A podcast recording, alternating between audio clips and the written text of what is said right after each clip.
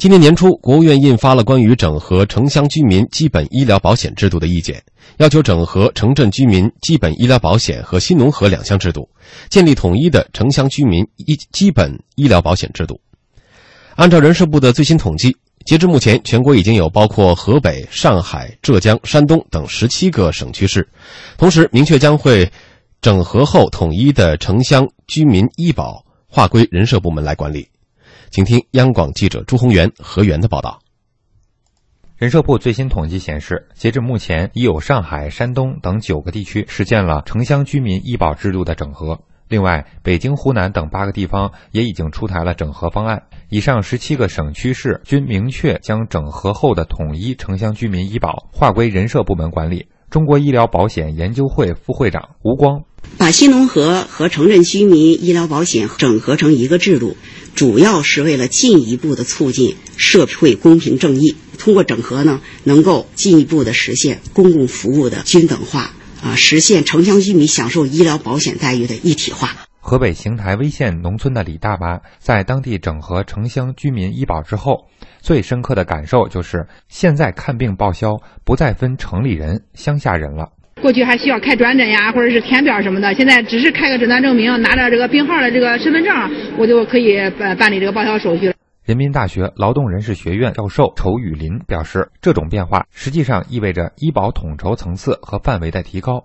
整合后，李大妈从县里到邢台市看病，就不再属于异地就医了，报销待遇也就自然享受本地区的政策。统筹层次其实是提高了。按照现行政策的话，新农合是县域统筹的嘛，居民医保呢是市级统筹的。整合了之后呢，它可以到市里边的医院嘛，就是跟居民是一样的了，所以他就医的那个范围也就更广了。一直以来，新农合的医疗药品目录要窄于城镇医保，整合之后，各地城乡医保目录按照就宽不窄的原则，普遍向城镇医保统一。而对于农村居民来说，最明显的感受就是报销范围的扩大。例如，河北省新农合药品目录有一千种左右，城镇居民有两千四百种左右。整合后，统一的药品目录达到了两千九百种。吴光表示，整体来讲，农村居民会感受到医保待遇的提高。对于特别是原来参加新农合的农民来说，他最直接的感受可能是他的就医的这个可以选择的这个范围扩大了。扩大药品使用范围，扩大这个医疗服务的项目的这个报销范围，这就服务包的扩大，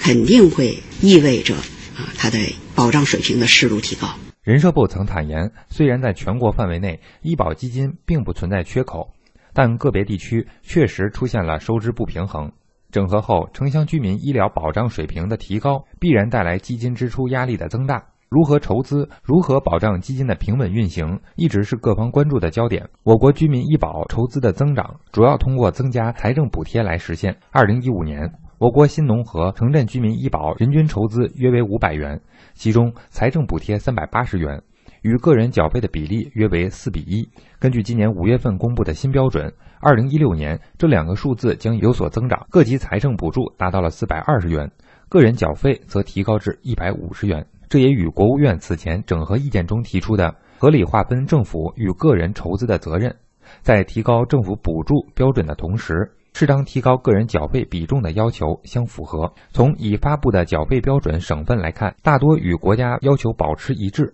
比如山西、河北的个人缴费标准提高到了一百五十元。仇雨林，这个方面呢，可以通过筹资机制的一调整、一些改革，整体上国家对居民医保的补贴还是力度挺大的，补贴的数额在增加，而且个人缴费其实也在增加，可以呃很大程度上解决掉医保基金支出更扩大化这样的一个问题。另外。将原本新农合和城镇居民医保的基金统筹利用，有助于基金抗风险和共济能力的提高。例如，在前山东省十七个市中，有八个新农合出现了超支。而整合之后，所有的地市均没有出现超支的情况。统筹之后，有可能基金的供给变好，为什么呢？就是说，呃，从保险的基本原则来看，参加保险的人越多，资金的那种供给能力就越强。因为保险不就是互助互济嘛？从这个道理上来说，过去是一百个人的盘子，现在变成二百人了，那保险池就扩大了，它的保障的能力理论上是提高了的。那么上一个题目呢，我们说到的是人地挂钩，也就是有一部分农民在进城之后可能会遇到的土地问题的解决方法。那么这个土地该怎么来解决呢？啊，那么刚才是给出了一个初步的答案。除了这个土地问题之外，进城之后还存在一系列的问题，比如说像住房问题、子女教育问题、医疗养老啊等等各方面的问题。那么我们这个题目里面就说到了，呃，把新农合和城镇居民医疗保险整合成整合成一个的这样的一个制度。呃，现在国内的基本医保主要是分为三种，一个是职工医保，一个是城镇居民医保，还有一个新农合。这其中呢，城镇居民医保是由财政和城镇居民缴费，由人社部门来管理；新农合呢是由财政和农民来缴费，是由卫计部门来管理的。呃，虽然城镇居民医保和新农合都是个人缴费和政府补助相结合，但是由于呢管理部门不同，所以呃就医报销啊、目录啊等等都是不一样的。也就是说。呃，尽管都是有保险，但是差别比较大啊。城里和农村是不一样的。嗯。那么现在呢，就是说把它整合成一个制度，确实非常好。它可以促进公平正义，而且通过这个整合呢，可以进一步的来实现公共服务的均等化，啊，以及城乡居民享受医疗保险待遇的一体化。但是呢，我们也会有一些担忧，就比如说这个钱会不会不够？啊，刚才最后面已经说了啊，说这个盘子变大了以后啊，这个保险池扩大了，保障能力理论上是提高的，但是理论上的提高能不能够保障它不会出现不够用的情况？另外一个就是操作起来，它会不会遇到一些具体的一些问题或者具体的一些难题？我们请教一下两位观察员老师，呃，郭靖老师。呃，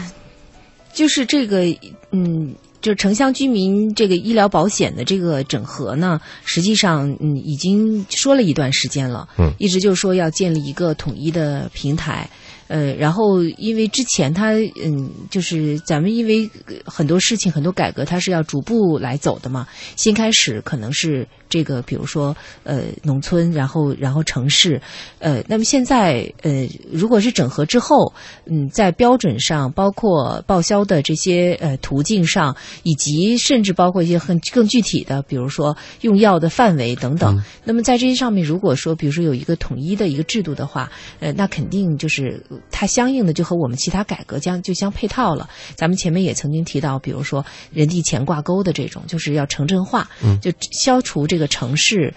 呃和这个农村的区别。实际上，现在今年有不少这种新闻，就是其实很多地方已经都是统一叫居民了，就已经没有农民这个这个这个称呼了。所以，就是他这种制度，就是这些改革呢，它其实都是呃一个整体推进的一部分。嗯。呃，徐斌老师，对于现在这个，其实我看到有这资料说，新农合医保用药的目录扩容，有的地区用药的范围成倍增长等等的一些，呃，一些具体的问题。也就是说，原来的这个新农合可能带来的保障并不是，呃，特别的高。呃，那么现在合并了以后，对于很多由农村到城里的这些居民来说，对于他们来说是应该有更好的保障。呃，那么会对于。以前就是在这个保险、医疗保险保障方面是很很不错的，这个城镇居民会不会有一定的拉低的这种影响？有没有这种可能？呃，这个倒没有吧，因为它并不是说这个借把城市的拉低了来补这个农村的，嗯，而是说这个就是，但是它是在同一个盘子里面的这个，对，同一个盘子就是你刚才说，可能是不是有可能这个钱不够用？嗯，我觉得其实咱们国家这个包括以前老说这些养老基金啊、医保基金啊。咱们国家有的是钱，但不是说咱们国家有多富裕，至少就说，比如说我们的这个国企的利润，我们的就是很多的这个卖地的费用，就我们其实就是你把这个钱，呃，怎么用，或者说优先用到哪儿，这是一个问题。嗯，而且，它在就是这个 医疗保险，而且它也不是说，呃，完全是一个补贴，就相当于说你自己还要交一交一些钱。就就我们说保险就是，相当于说这个大家这个，比如说收了大家的钱，然后呢，所谓的这个用大家钱来救一个人的急，嗯，所以这个我觉得呃，地方政府想办法是可以这个解决的，而且只有把这个比如说城乡的统一起来，你才能够刚才提到的一系列的改革，你不能说让农民这个。进城就不给他提供保障，嗯，这不可能。或者你把让他把地卖了，或者把地交给政府，他其实把地交给政府就是在做贡献，因为那个地是可以这个再再重新卖或者上市来流通的等等这些，嗯，我我是觉得就说这个就是我们国家的这种医疗保障的体系或者叫社会保障的体系，应该说已经有了巨大的进步。就我们老说这个，呃，比如说以前有一种观点啊，比如说一个说美国保障怎么好，但是美国就为这个医疗保险这个总统这个一直在在吵架，或者说一直在包括这个。这个总统候选人辩论，对，也一直是一个话题。嗯，呃，因为美国也是认为，就说你应该好好工作。嗯，这个你能干活，你为什么非要国家来给你保障？嗯，呃，这个世界各国都对这个问题有一定的争论，就是我们到底是应该这个强调公平，还是应该强调效率，或者强调个人的奋斗？也有一些国家呢，我们曾经认为说，比如说有一种说法说，印度建立了这个印度建立了全民医保。嗯，猛一想，你也觉得哇，印度这么厉害吗？这个，但是实际上，印度所谓的全民医保，跟跟没有也差不多。可能它的，比如说，呃，我具体数额忘了，类似，比如说一个人就十块钱，嗯，这种你说给你拿点感冒药还行，说真正的说达到医疗保障，这个我觉得还差得远。但是咱们国家，包括这个新农合，包括这个城镇的居民的这个。医保当然包括职工的医保，这个如果说逐步的整合的话，我觉得至少中国可以自豪的说，我们建立了全世界最大的，而且是最普及的、最全面的一个基本的医疗保障体系。所谓的基本的医疗保障体系，至少能覆盖，呃，这个至少比如百分之八九十以上的病。你说如果说特别大的，比如说我现在要做骨髓移植，嗯，可能这个还不能完全保障，但你说绝大部分的病。呃，都能够做到保障，我觉得这个应该说是一个了不起的成就。我们以前老说，中国对世界的一个重大的贡献是对于贫困人口，比如说联合国的这个扶贫目标，全世界每年比方减少多少亿人，最后发现减少的这些数里边百分之九十都是中国做的贡献，嗯，其他国家好像都实现的比较慢。我们基本解决了这个贫困问题，这是对世界的一个最大的贡献。如果我我们再解决了这个。全民的医疗保障问题，我觉得那就是对世界的另外一个最大的贡献。所以我是觉得，就是呃，全民的医保或者说城乡一体化的医保，肯定是这个我们国家下一步重点推进的一个方向。只有实现了这个方向，我们才包括刚才提到的所谓的这个城乡二元化的结构，或者说以后再也不要说什么农民呀，就不如城里人。那之前他就是不如的，这个实事求是说，那就是有差别。但是以后可能把这些都做到了，我们才能说这个城乡真正的是实现了平等。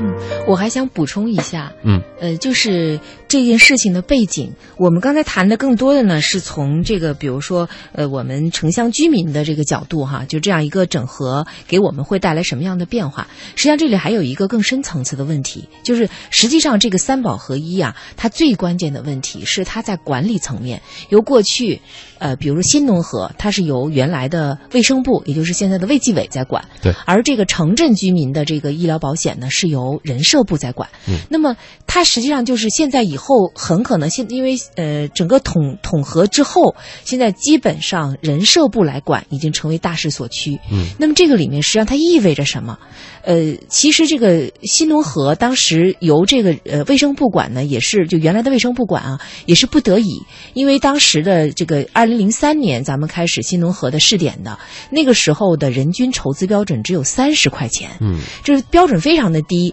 那么这个，因为它这个标准很低，所以但它所以它这保障的负担就很重，就是你收来的钱并不多，对，但是你要保障的那个范围啊，包括这个可能要花的钱很多，对，所以当时人寿部呢就。不不不愿意承担这个新农合的管理职责，卫生部当时就原来的卫生部当时也不愿意承担，最后是中央高层决定还是由原来的卫生部来管理。那么后来这个新农合的筹资水平已经扩大了，到了二零一三年的时候，咱们已经提高到了人民币三百四，而且参合率很高，达到百分之这个九十五以上。但是问题它出现一个什么问题呢？就是说卫生部就是也就卫计委，他既当裁判员又当运动员。就是他既管这个保险，同时你知道医院也是归他管的，嗯，所以在这种情况下，他这个就不太合理。还有一点就是，因为两家就是这个三这个城镇和一和和那个新农合是不同的两个部门管理，结果就造成一个情况，就是重复参保。曾经审计署有一个一个公报就显示说，全国大概到二零一一年底的时候，是一千多万人是重复参加新农合和城镇居民以及城镇职工的基本医疗保险，嗯，所以它就会造成反复的、重复的报销医疗费用，这个显然是